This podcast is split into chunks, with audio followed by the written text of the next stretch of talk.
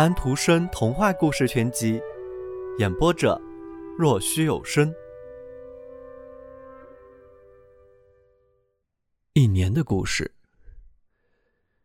那是在一月末，来了一阵可怕的暴风雪，雪花在大街小巷的上空旋转飞舞，玻璃窗外沾满了雪，屋顶上的雪大堆大堆的落下，还有乱跑乱窜的人们，他们跑。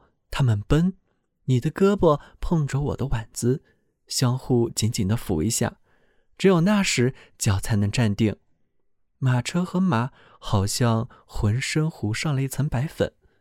车夫转过身来，背朝着马车头部，顶着风驾着马车。行人紧靠着背风的一面走路，车子挡住风，车子在深雪中只能慢慢的滑行。在雪最终停歇下来的时候，沿着房子铲出了一条很窄的小径。人们在这样的小径上对面相遇过，都站定了脚。他们谁也没有意思要踏进旁边的深雪，让出头一步，好叫对面的人通过。他们不声不响地站着，直到最后，好像默默地达成了协议，这才以每个人的一只腿为代价。让这只腿踏进深深的雪堆里走过去。到了傍晚，风雪完全停了，宁静的连一丝风都没有。天看去就像清扫过一样，让人觉得更高更透明了。星星好像都是崭新的，有的很蓝很亮。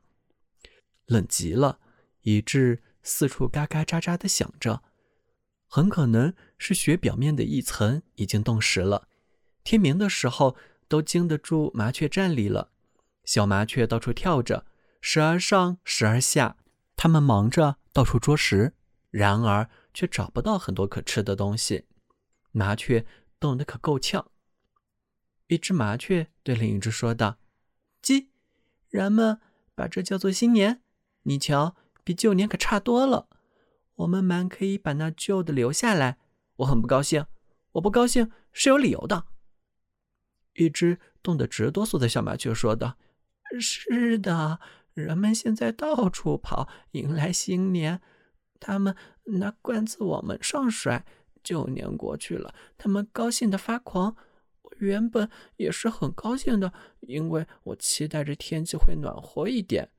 可是，并没有什么比前些日子冻得更厉害了。人们算出时间了。”第三只麻雀说道。他们就是算错了。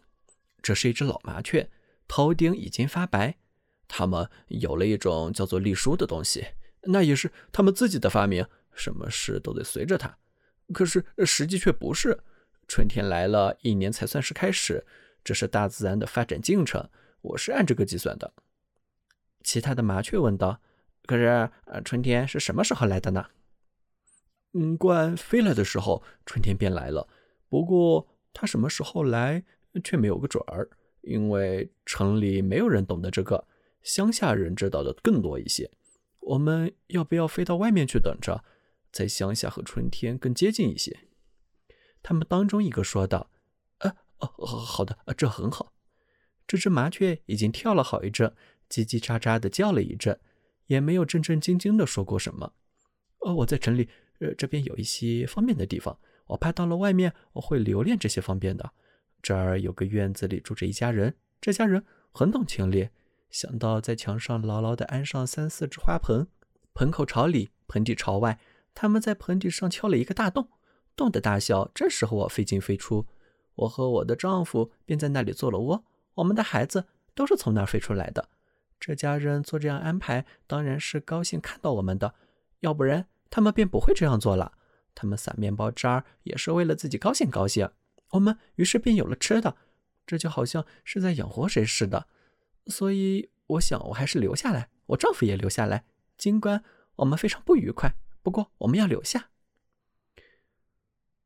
那么我们飞到乡下去，看看春天是不是来到了。接着他们飞走了。乡下可真是不折不扣的冬天。外面比城里冷了一两度，尖锐的风刮过布满了雪的田野，农民们带着大手笼子坐在雪橇上，挥着手臂要把寒气驱散。马鞭搁在膝上，瘦马跑着，身上冒着热气，雪发出嘎喳嘎喳的声音。麻雀在车辙里跳来跳去，冻得要死。鸡，春天什么时候来呀？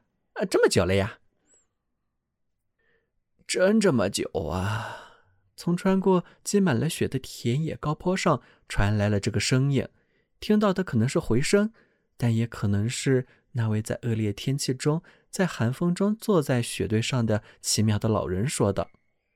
好像一个穿着一件用自家手工织的粗白布缝的外套的农民，白头发、白胡子，脸也苍白，一双大眼是蓝的。麻雀问道：“那边那个老人是谁？”我知道，一只歇在篱笆桩子上的渡鸦说道：“他不怕难为情，坦率地承认我们大家在上帝面前全都是一群小鸟，因此也很愿意与麻雀为伍。”他做些解释：“我知道那位老人是谁啊，他就是冬天，是去年的老人。他并不像历书上说的那样死掉了，没有，他就是即将到来的春天小王子的监护人。嗯，可不是，冬天在这儿统治着。”啊！按！你们大约冻得要死了，你们这些小家伙。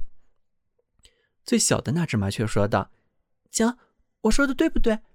李叔不过是人类编造的罢了，他跟大自然对不上。他们应该让我们来，让我们这些被造得更高明的来办这种事。”小朋友们，今天的故事已经讲完了，请闭上你们的眼睛吧。晚安。